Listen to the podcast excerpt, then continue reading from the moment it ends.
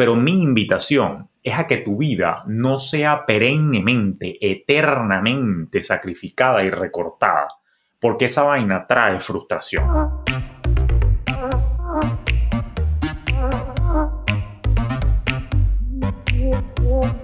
Acércate a las finanzas de manera simple y consciente para que tomes el control y disfrutes tu vida con intencionalidad. Soy Julio Cañas y esto es Despierta tus finanzas podcast. Un espacio con reflexiones, conceptos y tendencias para impulsar tu bienestar financiero en tus propios términos.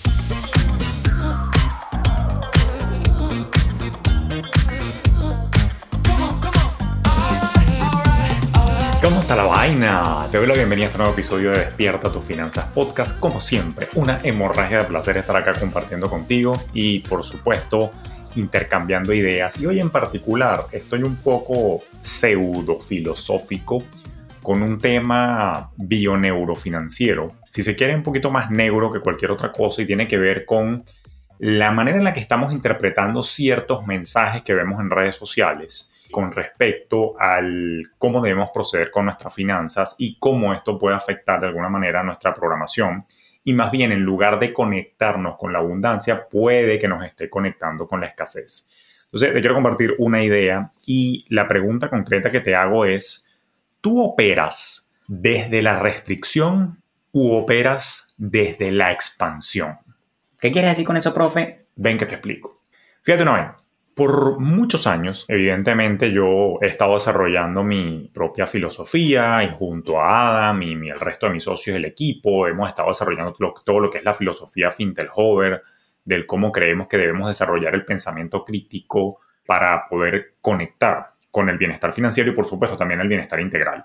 Ahora, el detalle es que evidentemente con el devenir de las redes sociales, bueno, naturalmente hay muchas personas que se han visto motivadas a compartir contenido, pero me atrevo a hacer una crítica constructiva al gremio porque en su mayoría he visto que hay una conexión que en mi parecer es con la escasez por la manera como se comunica un mensaje particular.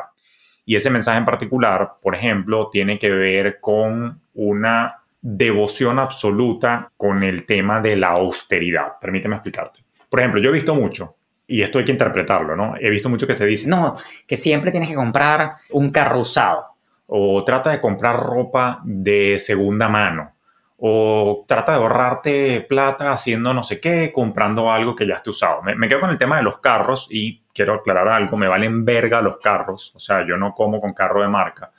Para mí la verdad es que un carro es un objeto funcional que me lleva de un punto A a un punto B y no soy amante de los carros. Te respeto si a ti te gustan los carros, te respeto si a ti te gustan los carros de marca, a mí me valen verga. Pero me quiero quedar con ese ejemplo porque fíjate qué interesante se dice, y por ejemplo, si tú escuchas a un Bill Ramsey o tú escuchas a cualquiera de las otras personas que están compartiendo contenido por ahí, dicen, no, me tienes que comprar un carro usado. Ok, eso es cierto, ok, un carro usado naturalmente es más barato que uno nuevo, pero lo que quiero decirte y donde te quiero advertir es que esa manera de pensar es cierta hasta cierto momento de tu vida. Voy a poner un ejemplo. Cuando yo empecé a crecer mi familia, cuando yo me independicé, cuando yo me mudé, empezar a vivir con mi actual esposa, ya teníamos a nuestro primer hijo. Evidentemente, bueno, yo no tenía plata para un carro nuevo viviendo en Caracas. Entonces, ¿qué hice yo? Bueno, eh, bueno, ok, sí, está bien. Yo lo único que podía era comprar un carro usado. Yo ahorré y me compré, valga la cuña, en aquel momento un Peugeot 206. Se lo compré a un colega que se estaba mudando de país, eh, Nicolás se llama él, se estaba yendo a vivir a Uruguay y me vendió su Peugeot 206. Entonces, ah, bueno, chévere, compré un carro usado. Bueno, buenísimo. Cuando me vine a los Estados Unidos, yo vendí este carro que tenía en Venezuela y con esa plata, más otros ahorritos que tenía, compré otro carro usado llegando a los Estados Unidos. Pero primero que no tenía crédito, segundo, yo viví en Nueva York y en Nueva York es mucho más árido y ácido el tratamiento a los inmigrantes de lo que es en Florida, por ejemplo que son mucho más amigables, o al menos así lo fue cuando yo llegué en el año 2011. De nada, me tocó comprar cash un carro usado que era mucho más barato que uno nuevo. Es verdad, sí, compré mi carro usado, chévere. Pero ya después con el pasar de los años, yo no me quedé pegado en la idea de que todo lo que tenía que usar era de segunda mano y era, y era usado. Y esto no es un tema de ser buscador de estatus, porque ese es el menor de mis perfiles, según te expliqué en el episodio 3, Dinero te amo.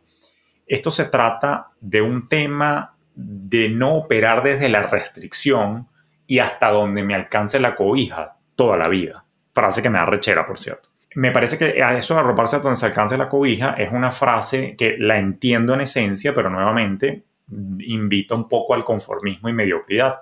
Yo soy más de la escuela de vamos a expandir la cobija, vamos a ponerle un parche adicional para que la cobija sea más larga.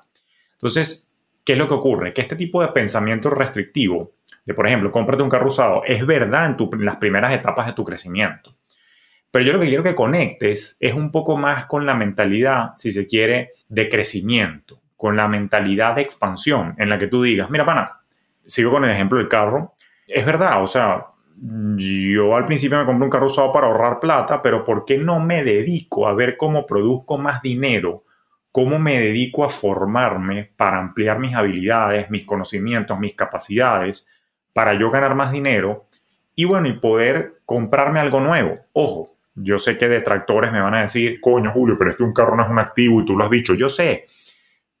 Pero lo que te estoy diciendo es, coño, produce más plata para que puedas invertir, puedas salir a restaurantes, para que puedas de alguna manera darte tus gustos y para que puedas invertir en tu futuro, evidentemente, cosa que te enseñamos a hacer en el programa Despierta tus inversiones. Pero, coño, para que no vivas una vida súper restringida. Porque todos los extremos yo creo que son malos. Yo, soy una persona relativamente austera, sencilla, no soy de, de andar con temas de marcas, tengo mis tendencias al minimalismo, ya lo hablamos en el episodio de minimalismo financiero, pero aún así yo no soy pichirre conmigo mismo. Fíjate una cosa, yo cuando vivía en Venezuela, mi cariño a la comunidad portuguesa, siempre uno estudiaba en el colegio con un portu, ¿no? Y, dime tú, ¿no? Ay, coño, es verdad, yo estudié en Venezuela y teníamos, o, en donde sea, y siempre había alguien de otra nacionalidad. Pues en Venezuela era muy común tener un pana que era. Y normalmente el estereotipo era muy común los padres de este amigo o amiga Portu siempre tenían algún, algún negocio, era un abasto, una panadería, un restaurante, alguna vaina tenía. ¿Por qué? Porque, coño, la comunidad portuguesa, sobre todo después de la época de posguerra, junto con la comunidad española, fue una bellísima comunidad inmigrante en Venezuela, de mucho trabajo, de mucha dedicación. Pero particularmente yo notaba una vaina en los portugueses, coño, eran muy restrictivos, en mi opinión eran exageradamente austeros, todo lo ahorraban y el único gustico que se daban en el año era que, coño, en verano se lanzaban su, su viaje para Portugal y yo siempre escuchaba de Aveiro, de Funchal, de Madeira, este, y ese tipo de cosas de mis amigos que se iban en, siempre como una fija en, verano.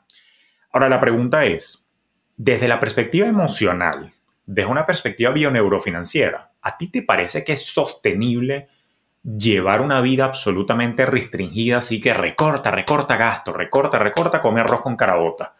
Cuño, pana, no, emocionalmente no es sano. Emocionalmente es frustrante no poder comerte un helado, no poder ir a un restaurante, no poder tener un carro nuevo. Ojo, por favor entiéndeme, no se trata de una invitación al consumismo, al materialismo, no se trata de una invitación de escoñetemos el planeta con vainas nuevas y contaminemos. Yo no estoy diciendo eso. Yo lo que estoy diciendo es que cuando tú te quedas pegado o pegada en el pensamiento de coño, tengo que comprar algo que sea más barato, tengo que comprar algo usado, tengo que no sé qué vaina, coño, es un tema en el que esa austeridad y esa restricción me la vas a extrapolar a tu capacidad productiva. Porque quien opera de manera restringida, en mi opinión, está operando desde una posición en la que el dinero es finito y en una posición en la que yo no puedo producir más de lo que produzco, razón por la cual tengo que única y exclusivamente optimizar y recortar en función de la cobija del tamaño que está. Cuando yo te estoy diciendo que yo soy propulsor de que expande la cobija, coño. Entonces, ¿qué es lo que ocurre? Que repito, yo sí apadrino el tema de la austeridad, el tema del minimalismo, el tema del uso del dinero consciente. Claro que sí. Y por supuesto, yo entiendo que en los inicios de la reorganización financiera y nuestra construcción patrimonial en etapas tempranas requieren de una serie de, vamos a llamarlos, sacrificios. Pero mi invitación es a que tu vida no sea perennemente, eternamente sacrificada y recortada, porque esa vaina trae frustración. Bueno, o al menos así lo he vivido yo. Yo hoy por hoy he trabajado, evidentemente he pasado por mis, por mis ratos amargos desde la perspectiva financiera, pero hoy por hoy yo gano lo suficiente como para hacer el list de un carro, como para vivir alquilado, salir a restaurantes, ir a conciertos, darme vacaciones e igual estoy invirtiendo para mi futuro. Yo no estoy sacrificando mi futuro a expensas del disfrute presente, tampoco estoy renunciando al disfrute presente para construir un futuro. Entonces estoy en sano balance produciendo a un nivel tal donde puede estar equilibrado o balanceado mi bienestar emocional y mi bienestar mental al vivir mi vida en pleno, haciendo en el presente, desde ya, viviendo en bienestar, hoy, haciendo las cosas que me gustan y sabiendo que estoy construyendo paso a paso mi patrimonio para poder continuar haciendo las cosas que me gustan en el futuro. Eso es una de las críticas, por ejemplo, que yo hago a eso que llaman el FIRE Movement, que es el Financial Independence Retire Early Movement, el FIRE Movement, que es independencia financiera, retiro temprano. Porque, coño, mm, por ejemplo, está por ahí Mr. Money Mustache, a quien respeto y saludo con mucho cariño. Pero, coño, tu Pepa, claro que te pudiste retirar joven si tú vivías in the middle of nowhere, en un pueblito, donde no tenías muchachos y no tenías responsabilidades. Yo tengo tres carajitos y ¿cómo quieres tú que yo le diga a mis hijos? No, papá, no nos vamos a comer un helado. No, hijita, no nos vamos a comer un helado. Hoy no se pide pizza, ni mañana tampoco, ni más nunca se pide pizza porque yo me quiero retirar temprano. Porque yo tengo que vivir en extrema austeridad por 10 años para poder retirarme temprano. A mí eso, me disculpas, me disculpas, lo respeto, pero me parece una soberana imposibilidad desde la perspectiva de que vivas en extrema austeridad con un sueldo fijo. Coño, pana, no. O sea, porque coño yo tengo que sacrificarme exageradamente. No estoy diciendo que no, hay que hacer sacrificios. Escúchame bien, por favor. Yo no estoy diciendo que no hay que hacerlo. Yo no estoy diciendo que no hay que recortarse. Te estoy diciendo que hay que hacerlo temporalmente. Que hay un límite en el que yo puedo recortar la palanca de gasto. O sea, llega un punto en el que inclusive el costo de vida de la ciudad donde estoy no me permite bajar más de ahí los gastos a menos que me mueva para debajo de un puente o me mueva para un barrio peligroso, en una posilga, con mi perra y mis tres hijos y mi esposa, para entonces recortar al máximo. Esa vaina no es viable desde la perspectiva emocional. Entonces, dejemos el romanticismo, el voto estúpido a la pobreza y exagerada austeridad. Y sí, vamos a trabajar con responsabilidad, te invito, pero coño, no vivas desde la restricción, opera desde la expansión. ¿Cómo hago más dinero? ¿Cómo hago algo extra de forma tal que yo pueda tener la vida que para mí signifique una vida digna en el presente y que también me permita seguir invirtiendo y construyendo activos y patrimonio para el futuro para mantener el estilo de vida que tengo actualmente o mejorarlo y sostenerlo en el tiempo? Esa es la reflexión que estoy trayendo. Entonces, claro, muchos, con todo respeto, tienen a Dave Ramsey en un altar, que es muy bueno su contenido, pero su mensaje es limitante en el entendido de que él ataca un nicho de la población en el que él te saca del foso y te lleva a clase media. Y está bien, ese es su nicho, lo respeto y lo valoro. El tema de la bola de nieve y los baby steps que él propone es una belleza, claro que lo es, pero te lleva hasta ahí. Tú te quieres quedar allí, tú te quieres quedar ganando lo que estás ganando allí y optimizando y recortando y sacrificándose por, un, por, construir una libertad financiera. ¿Qué ladilla? No, sal y produce más.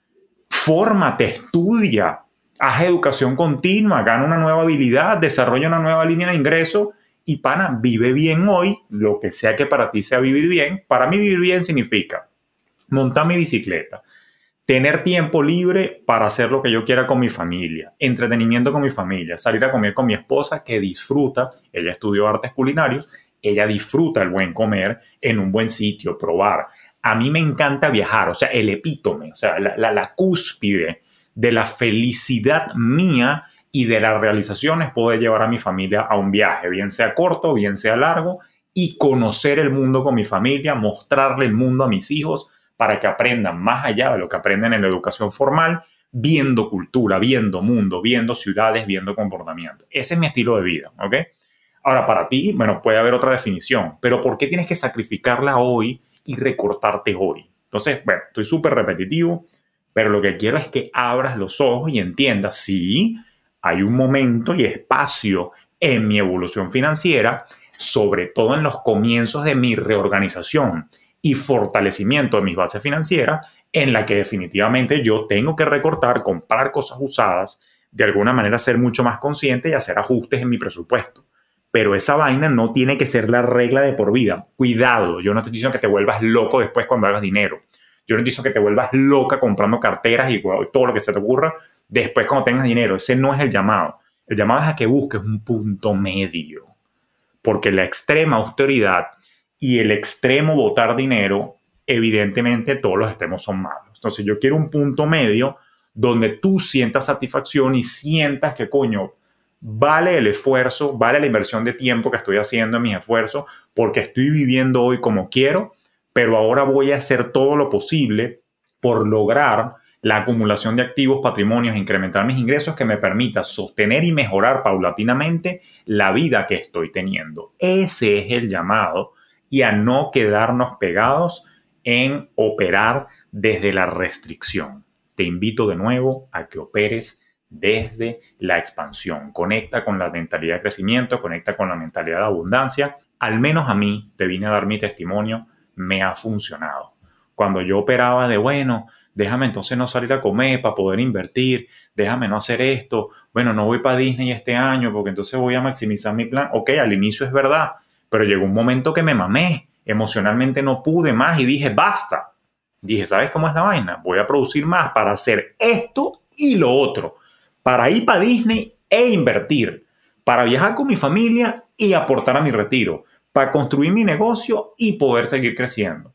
Entonces, no es esto o lo otro, es esto y lo otro, siempre y cuando tú tomes la decisión de utilizar tu tiempo con conciencia para poder entonces expandir tus líneas de ingreso y de alguna manera entonces vivir en bienestar y no únicamente prepararte para un retiro lejano que va a llegar y es importantísimo que te prepares, pero yo quiero que vivas bien desde hoy.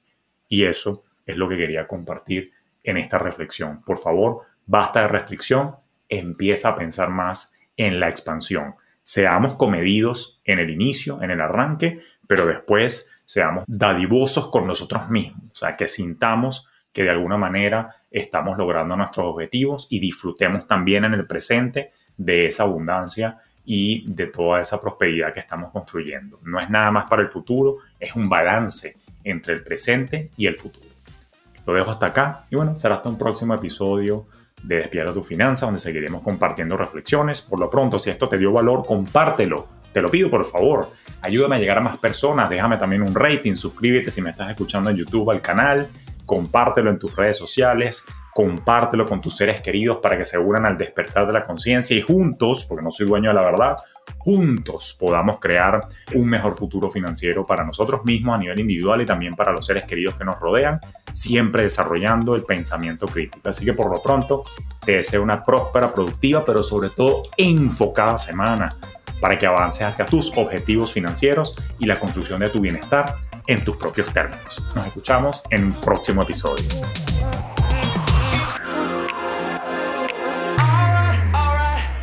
Esto fue Despierta tus finanzas podcast con Julio Cañas, un espacio presentado por Fintelhop para impulsar tu bienestar financiero en tus propios términos.